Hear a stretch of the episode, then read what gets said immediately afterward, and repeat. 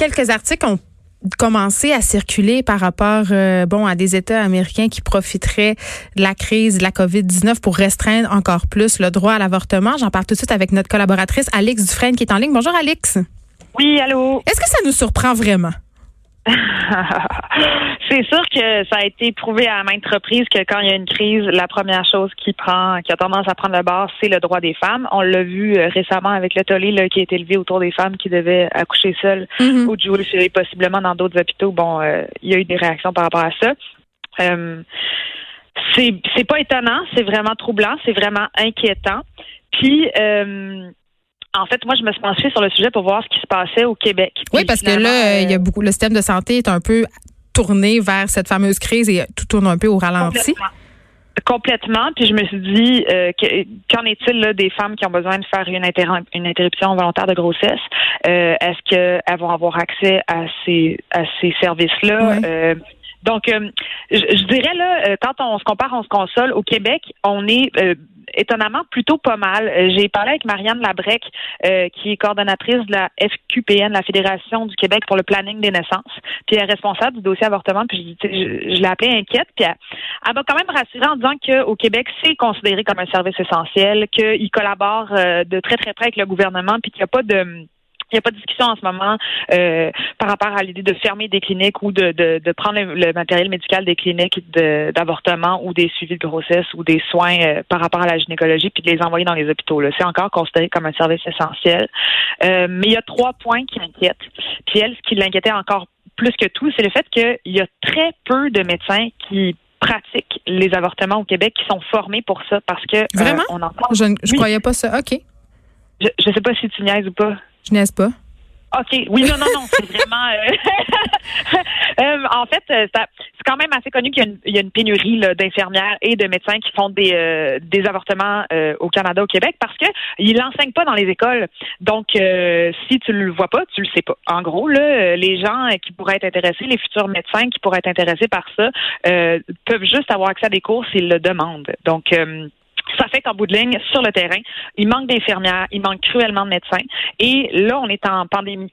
Donc, si tu es euh, en Outaouais, si tu es en région, si tu es au Nunavut, où par exemple, il y a juste un centre, euh, une clinique d'avortement, puis le médecin tombe malade, parce que les médecins, évidemment, là, les infirmières, le personnel soignant est exposé euh, au virus plus que les autres, ils vont perdre leur médecin. Et là, il n'y aura pas de remplacement. Il n'y a pas de remplacement d'infirmières, il n'y a pas de remplacement pour les médecins qui font des IVG. Donc, ça veut dire plus de délai pour avoir accès à un avortement?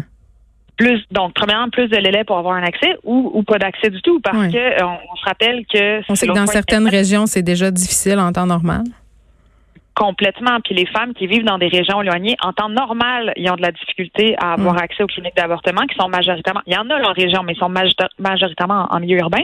Et là, il faut que tu te déplaces pour pouvoir euh, aller faire ton rendez-vous. Puis les déplacements, quand tu as une heure de char à faire, ça se pourrait que tu tombes sur un barrage, puis que soit ça te mette en retard à ton rendez-vous ou que tu puisses tout simplement pas y aller. Mais ça serait pas considéré alors comme un motif humanitaire de passer?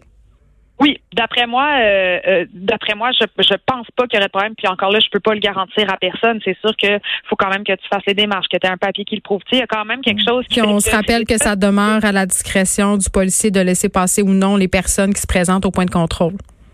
Complètement. Donc, euh, tu sais, si tu regardes, mettons, il euh, n'y a, pas eu de clinique qui a fermé, mais il y a un CLSC à Montérégie qui peut plus faire le service. Et donc, les femmes doivent faire une heure de voiture pour mm. aller euh, à l'hôpital le plus proche pour faire ça. Donc, on, imagine qu'il y a de la distance à, parcourir pour ça. Puis là, Alix, on a parlé beaucoup de la situation des femmes qui accouchent, qui ne peuvent pas être accompagnées. Qu'en est-il des femmes qui doivent subir une intervention d'interruption de grossesse?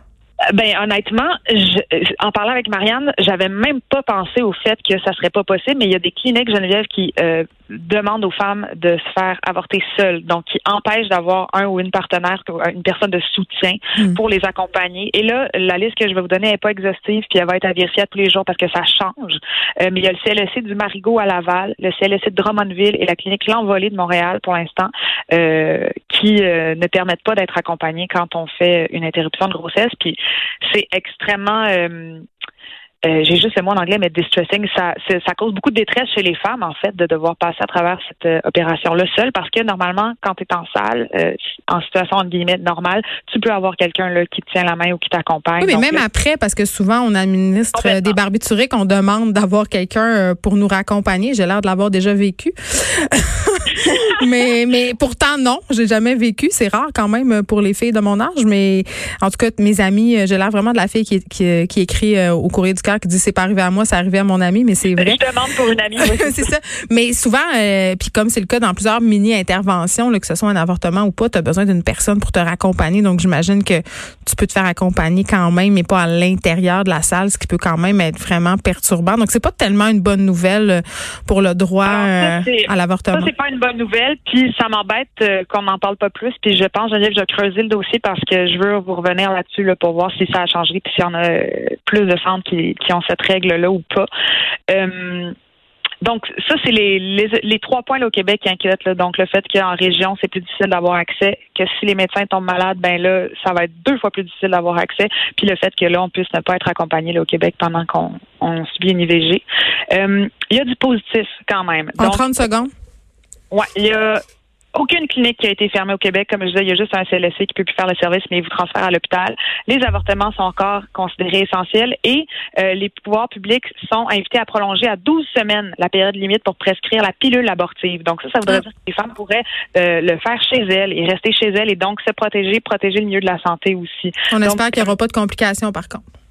C'est ça. Puis, tu sais, les médecins, les infirmières, tout le système de santé en général, ils s'adaptent très, très vite. Là. Ils, ils, créent des, ils recréent des protocoles ultra rapidement. Tout le monde s'ajuste. Donc, au Québec, on est quand même euh, euh, sur le piton, là, comme on dirait. Là. Au Canada, aux États-Unis, c'est plus rough, par exemple. Comme quoi, en termes d'avortement, euh, il ne faut jamais considérer rien comme acquis. Alex Dufresne, on va te laisser retourner à ton confinement de notre côté. C'est ce qui termine l'émission pour aujourd'hui. Merci d'avoir été là. Je vous laisse avec Mario Dumont. À demain.